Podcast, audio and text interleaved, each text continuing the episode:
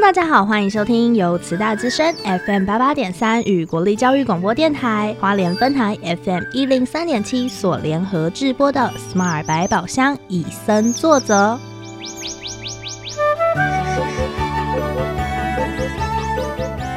透过 Sherry 与 Porter 看完一系列野望影展影片，邀请来自不同领域的来宾互相交流，带给每位听众朋友们全新的生态观点。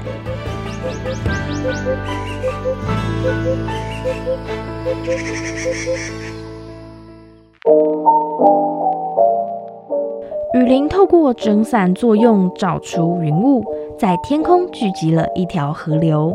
透过这条河流，将水汽输送到世界各地。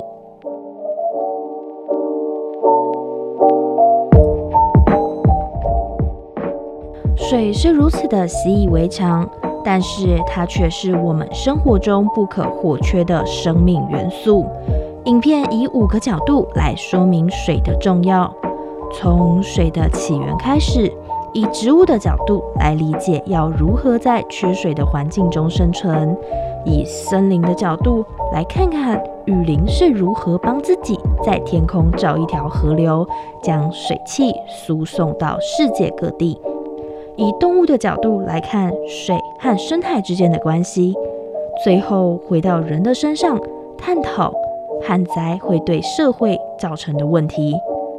缺水不再只是一个区域单独的问题，而是整个地球生态系要共同面对的。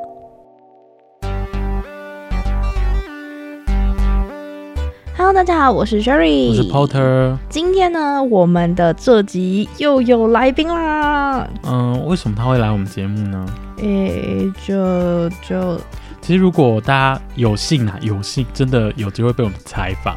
然后如路果过录音室，路过录音室会发现，就是跟 Porter 很像什么保育生物啊，或是被饲育，然后放在一个空间，然后有一个窗户可以看着我们，被养在饲养栏里面。对，然后就会看到我们这边讲话。那我们今天呢，那就是他怎么在来的？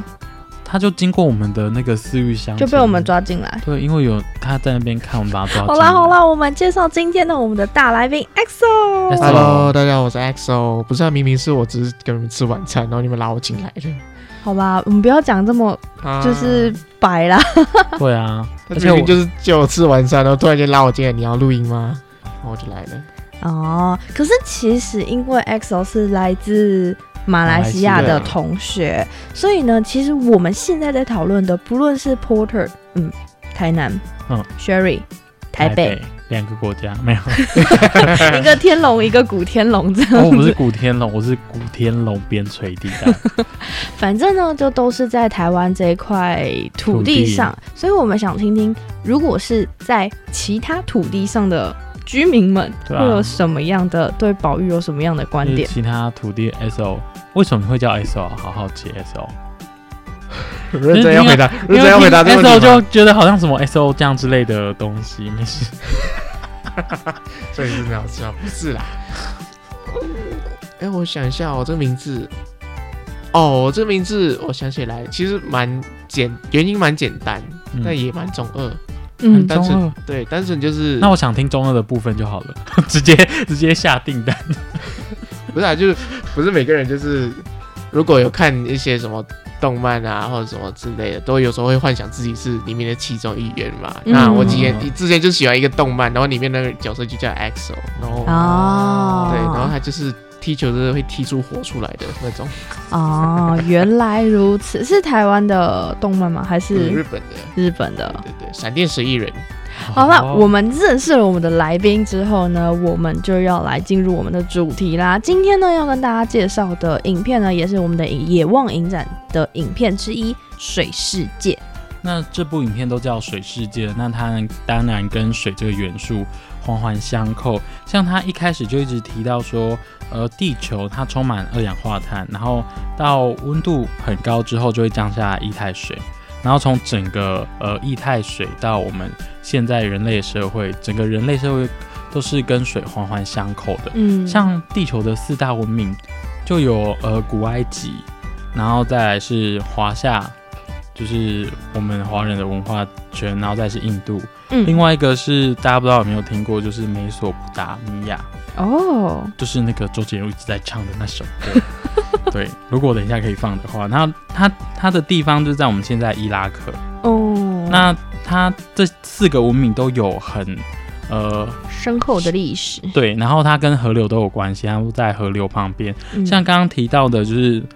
美索不达米亚，它就是在两河流域，然后它有一个幼发拉底河，对，然后还有另外一个是底底格格里里斯斯河，河就是如果你们哦学测刚考完嘛，然后应该可能会考到哦，不要猜造题是不成是？ 你不要造成那个高中生的心灵创伤。他们应该刚考完了吧？听到对这，听说他今们已经考完一阵子了，可能要放榜喽。对， 因为今年的地理还出一些状况，就是要用二 B 铅笔画，有人还没有用二 B 铅笔哦，那这就是个人的问题 了。从小到大，请问哪一张考卷不是画卡用？他们今年有改，规格，好像是画那个可以用其他笔，然后再填特别一题要用二 B 铅笔。好啦，没有关系看好题目我们继续。然后再来就是古埃及的话，大家应该很熟悉吧？尼罗河，如果金字塔，对金字塔。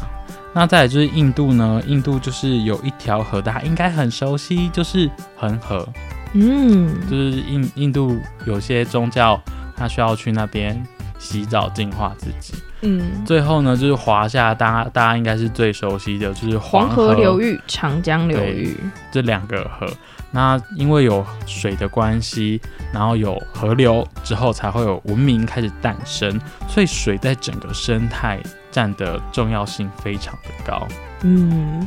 那其实虽然说很高啦，但是对于我们现在的社会，为什么还要专门来讨论水啊？因为，嗯，大家会觉得说地球水资源应该还蛮多的，嗯，毕竟我们是号称蓝星，就整个呃整颗蓝蓝的，蓝蓝的，然后都是海洋，但实际我们可以饮用的水就是淡水。因为海水，大家淡水在台北部，不是那个淡水啊， 那要不要吃阿给？ 不是那个淡水啦，Porter 说的是淡水跟海水这种水，嗯还是大家觉得海水可以喝，海水不能喝哦，海水喝太多会脱水吧？我记得会脱嗯，水，而且里面还有一些人体不需要的锂，对，就是不能直接摄取的锂。嗯，那淡水呢，就是我们常看到的水的三态，三水的三三态。固固义义气，气就是云啊、雨啊，然后还有冰川。那这些呢，只占地球的两趴，百分之二这样子。对，百分之二。所以大家想，就是整个地球百分之百的水，只有两趴的水我们可以用。然后另外呢，两趴还有包括那种山的冰，就是山冰川川的冰，然后还有南北极的冰，都是算在这两趴里面了。嗯，对，所以所所以能用的真的是蛮少的。没错。那在这部影片中，他就有提到，呃，各种生态与水之间的关联。嗯，像其中有一个 Porter 觉得很特别，就是有些植物，它在没有水的状况下，就是干旱的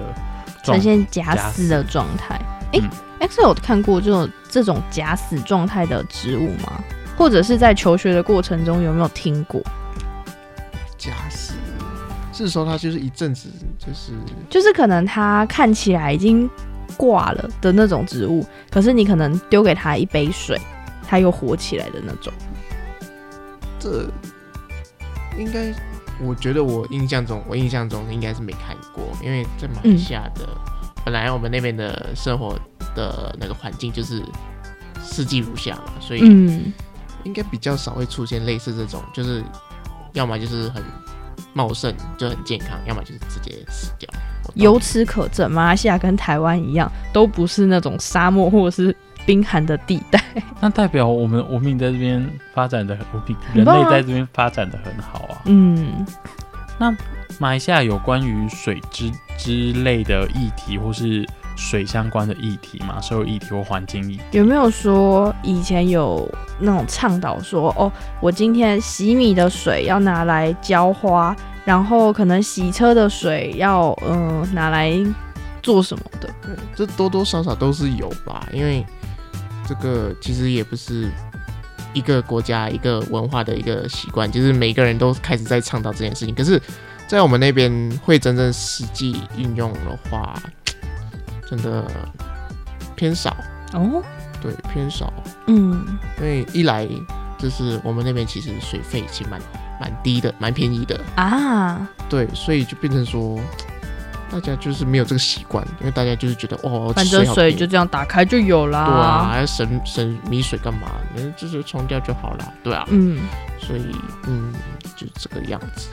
那像刚刚提到那种植物啊，它可以在那种很干燥的环境下假死。Porter 记得还有一种生物它也可以，它叫水熊藻，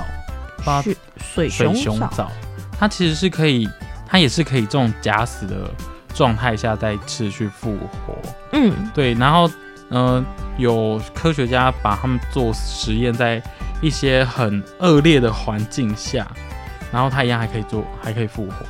但它不是像植物说什么变得，因为如果我看这部影片的话，你会发现那植物整个干扁，干扁扁的，对然后很像那种地毯，对，真的很像地毯。沙滩的那种绿色地毯。然后加水之后就会开始又活过了。那水熊藻它也类似这种状况，但是它不是完全都水都干掉，它还是必须要有一一点东西让它维持着这样。其实，在影片里，Sherry 第一次看到就是可以让植物再度复活。虽然不是第一次听到啊，以前在读生物的时候就有略有耳闻，但是是真的第一次看到这样的影片。那时候其实蛮震惊的，嗯，就讲说，哇哦，除了种子形态之外，居然还有植物可以耐旱这么久。而且耐旱耐得非常夸张，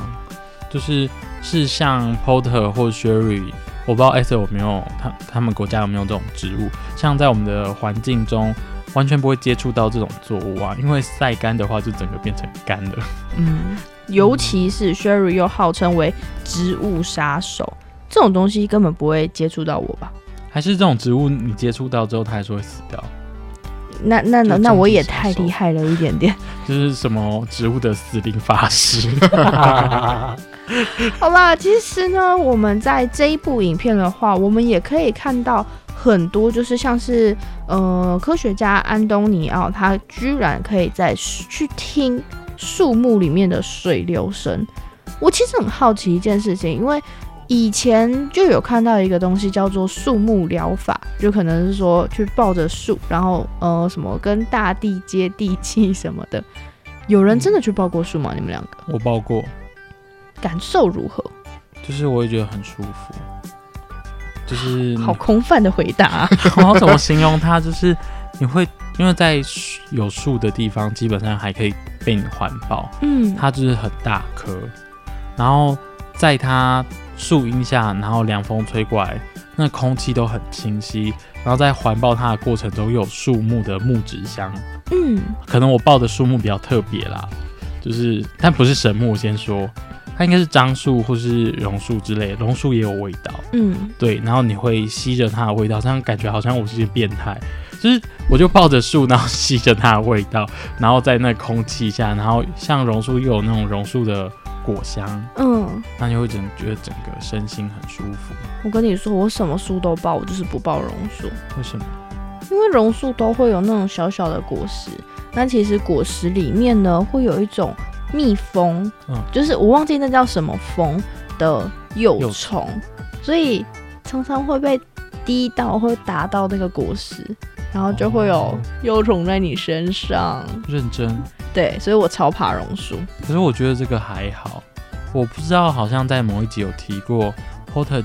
旧家的一个小公园有小叶兰，哎、大叶懒人树，嗯，然后每片叶子上都站满着三只跟一只食指长的白色毛毛虫。狮子，嗯。对，然后是每片叶子大概都有二三只哦。然后想象一两棵懒人树，然后每片叶子它的高度就是大概两个成人的高度。嗯，然后有一次我的球就滚到那边，然后我那时候还不知道那边有哦虫虫然后就很开心的冲去那边捡球，往上一抬之后，我就很小心、很小心的走出去。啊哦天哪，我现在鸡皮疙瘩都起来 了。可是其实我听到你形容，就是一片叶子上面有两三只四条毛毛毛虫，我第一个反应是嗯，那不就是小时候我们养的桑树的概念、哦桑叶的概念那、个不是就桑宝是宝？蚕宝宝，大家可能有些人还是觉得它很恶心，对不对？但它至少是光滑的，或者看到那种毛毛虫是都是白色的毛，然后它啊你是说有凸起的毛对的对那对，种？哦它凸起很像刺刺的，然后它很动的时候，它就会跟着猫也会跟着动哦那，种。对对对对对对对。哦然后你能想象，如果我不小心撞到那个木头的话，等一下掉下来是毛毛虫鱼，玉人家是毛毛鱼，我是毛毛虫鱼。哦哦，听众朋友们现在该不会正在享用着下午茶， 然后就听到毛毛虫语？然后 I don't know，我不知道，我就自是己吃着一条款条状的，你说，譬如说闪 电这个泡芙之类的，然后又是白色的 白巧克力口味嘛。哇，嗯好了好了，可是没有我跟对不你们起说嗯以上就是大家想象中。虽然这个经验听起来很可怕、很恐怖，但自从我上国小，因为我那时候求古去那边的时候，但是嗯幼稚园小班，然后小他屁孩什么都不懂，在我心中留下一个大阴影之后，大概国小之后，那边就不再有毛毛虫了。为什么？因为旁边的农地都会喷农药，然后嗯你知道农药喷一喷，风一吹就起风啦，沉香，然后那个毛毛毛毛虫就会被那个。也是被毒药、农药杀死。虽然我很开心，我那时候很开心，但现在知道，就是越长越大，知道生态环境保育的观念，你会发现哦，原来当初的阴影也是一种指标， 而且还是一个很幸福的指标。对，就是代表那棵树都没有什么。呃，问题可是那棵树也被诟病很久，为什么？说不定后后续除了呃农田的农药以外，可能还有被做一些对植物喷药。其实嗯毛虫亮到，就是你知道秋天落叶应该会一个一个掉下来，嗯，它被吃到就是落叶都掉不下来的那种状 况，它就没有落叶。然后很多人就是会像波特说的那种，嗯它可能不是撞到整毛毛虫，可是毛毛虫有时候会掉下来啊，嗯，然后身上就被毛毛过敏虫的那种毛给沾到就过敏了。哦，对，然后毕竟那边有很多小孩会去玩，嗯，然后之后我就没有看到毛毛虫了。哦，就是其实对人的影响也是有，对只是那是他的家，你说那个毛毛虫在那个树吗？可是那个毛毛虫多到就是那个树变得很不健康，你知道吗？好吧，那还是要平衡一下，可能要对 抓很嗯人多类来只鸟帮之忙类一的。下。哎，对啊，就在旁边养个鸟或者是鸡，鸡不行啊，鸡不会飞那么 高。它掉下来的时候就可以吃掉它啦。它会掉下来机会应该不大。对，，应该不大 啦。对也是啦，哎、可是我这边其实很好奇，EXO 在自己的求学阶段有养过蚕宝宝吗？还是这只是台湾特有的奇闻异事？ 我觉得是诶，的确我们那边不会养蚕宝宝，我们那边只会就是玩那个绿豆豆芽而已，我玩们不豆会芽到蚕豆哦蚕蚕宝宝。不会养蚕宝宝，那有养过鸡母虫吗？没有，我们没有养过任何生物，呃，有啦，哦绿豆这个生物，我没有养过任何动物，我们就是是很就是很嗯养个鱼，养个绿豆。养绿豆诶，连鱼都没有，我们就是绿豆，连任何动物都没 有。那 Porter 可以来细数一下 Porter 家到底养了什么。